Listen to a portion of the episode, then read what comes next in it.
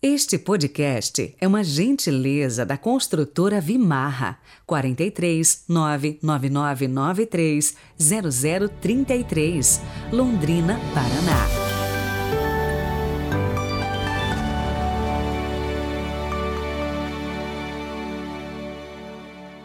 Olá, bom dia! Hoje é segunda-feira, 6 de junho de 2022. A igreja se veste de branco para celebrar a memória da bem-aventurada Virgem Maria, mãe da Igreja. Que celebração bonita, né? Logo após Pentecostes. Rezemos. Pelo sinal da Santa Cruz, livrai-nos Deus, nosso Senhor, dos nossos inimigos. Deus, Pai de misericórdia, vosso Filho pregado na cruz nos deu por mãe a sua mãe.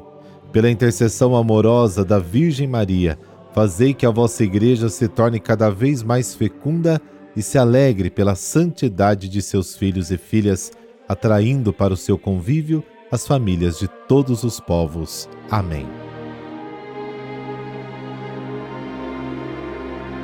João, capítulo 19, versículos de 25 a 27.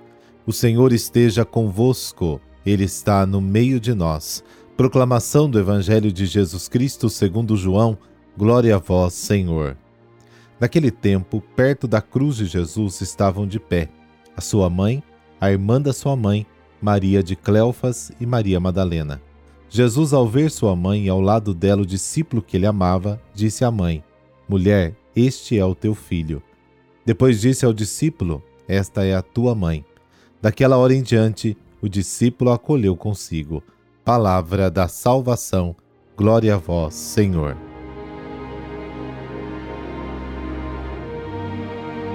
O Evangelho do dia nos traz o trecho em que Maria, mãe de Jesus e o discípulo amado se encontram no Calvário diante da cruz. A mãe de Jesus aparece duas vezes no Evangelho de João. No início, nas bodas de Caná, lá no capítulo 2, e no final, aos pés da cruz, Evangelho de hoje. Esses dois episódios, presentes apenas no Evangelho de João, têm um valor simbólico muito profundo. O Evangelho de João, comparado aos outros três evangelhos, é como uma radiografia. Enquanto nos outros são apenas talvez uma fotografia, aqui a gente tem a radiografia. O raio-x da fé ajuda a descobrir dimensões em eventos que o olho humano não consegue perceber. O Evangelho de João, além de descrever os fatos, e hoje mostra como Jesus entregou a sua mãe para a igreja, por isso celebramos Maria, mãe da igreja, revela a dimensão simbólica que neles existe. Assim, em ambos os casos, tanto em Caná como aos pés da cruz, a mãe de Jesus representa simbolicamente o Antigo Testamento, aguardando a vinda do Novo Testamento. Em ambos os casos, contribui para o advento do que é novo. Maria aparece como elo entre o que era antes e o que virá depois, como uma ponte. Em Caná simboliza o Antigo Testamento, percebe os limites do antigo e toma a iniciativa para que o novo finalmente seja inaugurado. Ela diz ao seu filho: eles não têm mais vinho. E no Calvário? Assim diz o Evangelho.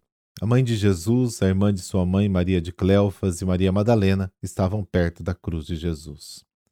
A fotografia mostra a mãe de pé com o filho, mulher forte que não se deixa desanimar. É uma presença silenciosa que sustenta o filho em seu dom até a morte, e morte de cruz, como diz Filipenses capítulo 2. Mas o raio-x da fé mostra como se dá, além da entrega de Jesus, Maria, sua mãe, como mãe da igreja, mostra também como se dá a passagem do Antigo Testamento ao Novo. Como aconteceu em Caná, a mãe de Jesus representa o Antigo Testamento, a nova humanidade que se forma a partir da experiência do Evangelho do Reino. No final do primeiro século, alguns cristãos achavam que o Antigo Testamento não era mais necessário. De fato, no início do segundo século, Marcião recusou todo o Antigo Testamento e ficou com apenas uma parte do Novo. Por isso, muitos queriam saber qual era a vontade de Jesus a respeito disso. E as palavras de Jesus são significativas. Vendo sua mãe e ao lado dela o discípulo amado, Jesus diz: Mulher, aqui está o teu filho. Então ele diz ao discípulo: Aqui está a tua mãe. O Antigo e o Novo Testamento devem andar juntos. O pedido de Jesus, o discípulo amado, o filho, o Novo Testamento, deve receber a mãe, o Antigo Testamento em sua casa. Na casa do discípulo amado, na comunidade cristã, descobre-se o pleno sentido do Antigo Testamento. O novo não pode ser entendido sem o velho, nem o velho é completo sem o novo. Santo Agostinho dizia: Novum invetere latet, vetus in novo patet.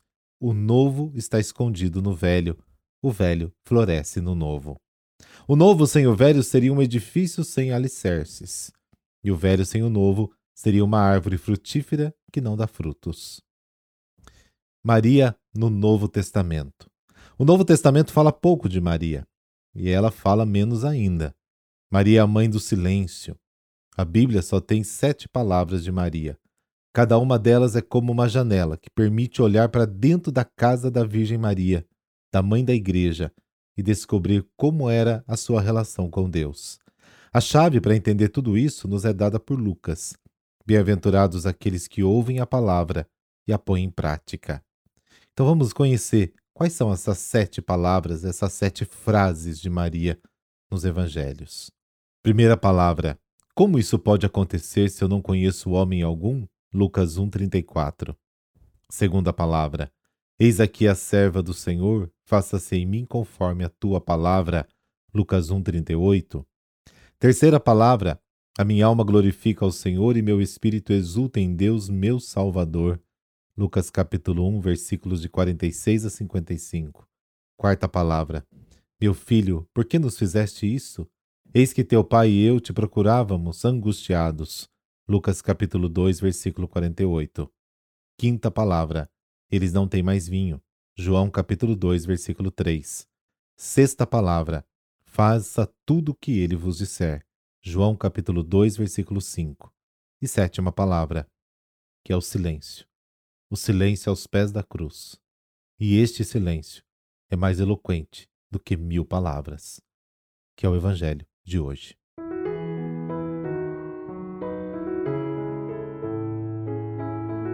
São Norberto. Norberto nasceu por volta de 1080 na Alemanha, filho mais novo de uma família da nobreza. Podia escolher entre a carreira militar e a religiosa. Norberto escolheu a vida religiosa, mas vivia despreocupado em uma vida de luxo e festas constantes. Um dia foi atingido por um raio, enquanto cavalgava no bosque. Quando o jovem nobre despertou do desmaio, ouviu uma voz que lhe dizia para abandonar a vida mundana e fosse praticar a virtude. A partir daquele instante, abandonou a família, amigos, posses e a vida dos prazeres. Passou a percorrer na solidão, com os pés descalços e roupa de penitente, os caminhos da Alemanha, Bélgica e França.